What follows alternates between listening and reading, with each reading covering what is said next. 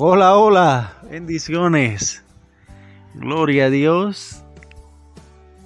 Es un día maravilloso. Es un día espectacular para meditar una vez más en la palabra. Hoy, en cita con la palabra, estaremos hablando un tema que Dios coloca en nuestro corazón que se llama esperanza en medio de la crisis. Gloria a Dios por este día tan maravilloso y tan especial. Los invitamos muy cordialmente para que nos acompañen al libro de Lucas, capítulo 21, versículo 4. Dice la palabra del Señor. Porque todos aquellos se echaron para las ofrendas de Dios de lo que le sobraba. Mas esta de su pobreza echó todo el sustento que tenía. Maravillosa palabra ver cómo la esperanza de aquella viuda dio lo mejor de sí. Es así, pastor. Qué maravilloso ver este pasaje. Y podemos darnos de cuenta de cómo ella dio aún lo mejor y solo lo que tenía era lo que prácticamente lo que le acompañaba no se apegó a nada, sino que dio lo mejor aún en los momentos de crisis que ella estaba pasando. Así es, en este tiempo donde son tiempos de cambio, es tiempo de una nueva realidad, nos lleva a Dios a través de sus sagradas escrituras a entender de que primero Jesucristo tiene el control y la mirada en todo lo que haces, en todo lo que tú estás haciendo.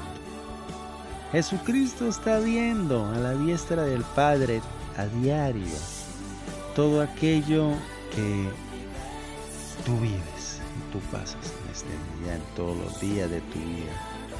Jesucristo está pendiente y así como esa viuda también te llevará y te hará como un ejemplo, ya que Él, cuando hacía esa manifestación, se lo decía a sus discípulos. Así es, el Señor nos protegerá a nosotros de todo mal en nuestra vida y también nos cuidará en el hogar, en el camino, desde todo momento. Eso también nos lo habla en la palabra. Así que ¿por qué me voy a inquietar? ¿Por qué me voy a angustiar? Si en Dios pondré mi esperanza y a Él, solo a Él alabaré porque Él es mi único y suficiente Salvador. Eso es lo que tenemos que meditar y colocar nuestra confianza. Porque claramente Él nos dijo a nosotros, cuando ustedes estén bien angustiados y cansados y agobiados, vengan a mí porque yo los voy a hacer descansar. Gloria a Dios.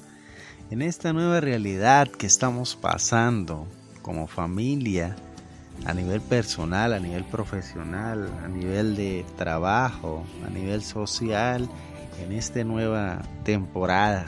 La vida tiene temporada, ¿sabes? La vida tiene tiempos y este es el tiempo que te tocó vivir. Y es un tiempo así como la viuda lo tuvo, es un tiempo de crisis. ¿Quién no dijo de que de pronto la viuda eh, llegó a desconfiar? Digo que no, estaba creyendo totalmente en lo que dice la palabra de Dios. Trae los diezmos y las ofrendas al alfolín. Y hay alimento en mi casa, si no te abriré las ventanas de los cielos y derramaré bendiciones hasta que sobre y abunde. Esa esperanza es la que Dios está llamando, esa es la que Dios quiere que tú tengas, esa es la esperanza que a través de la Biblia Dios quiere que nosotros pongamos primero a Él sobre todas las cosas.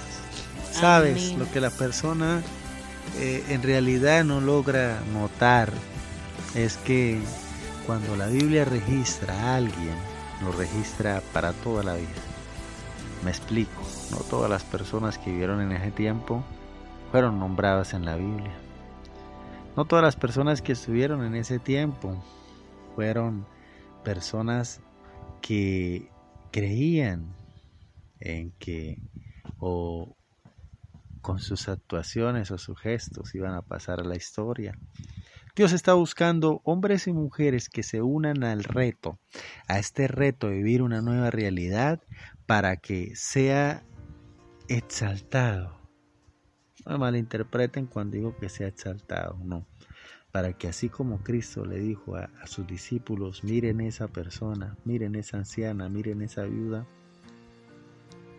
así te diga, mira, ahí está mi hijo, ahí está mi hija, que aunque esté pasando una crisis, una necesidad, un tiempo fuerte, está creyendo. Se está zafando de lo que le duele. Está dejando a un lado sus intereses, sus ganancias, está dejando a un lado su necesidad. Es así una manera de honrar al Señor aún en los momentos de crisis. Aún en los momentos de crisis, Él nos envía a nosotros como iglesia a fortalecernos, a creer aún en esos momentos, porque vamos a ver la gloria. Este es el tiempo especial que el Señor va a dar a su iglesia para que pueda honrar al Señor como lo hizo la viuda aún en un momento de crisis. Así que si tú eres una de las personas que no escatima y no hace indefectiblemente darle al Señor lo que es de lo que es de Dios y lo has hecho parte de su vida y también de todas las cosas que Él le ha dado, ¿cómo no más? Ahora en este nuevo tiempo y en esta nueva economía que se está generalizando en todos los lugares, Dios te hará cabeza más no cola. ¿Por qué? Porque has sido una persona que no ha escatimado darle a Dios lo que le pertenece. El diezmo, la ofrenda y todo aquello que usted quiera dar como primicia a Dios es importante y es un acto de madurez espiritual para nosotros, los hijos de Dios.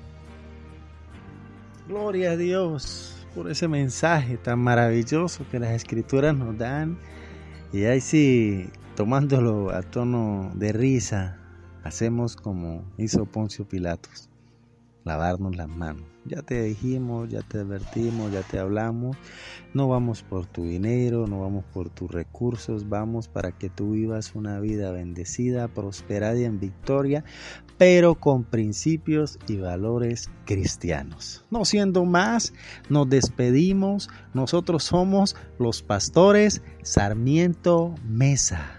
Nos veremos en otra ocasión.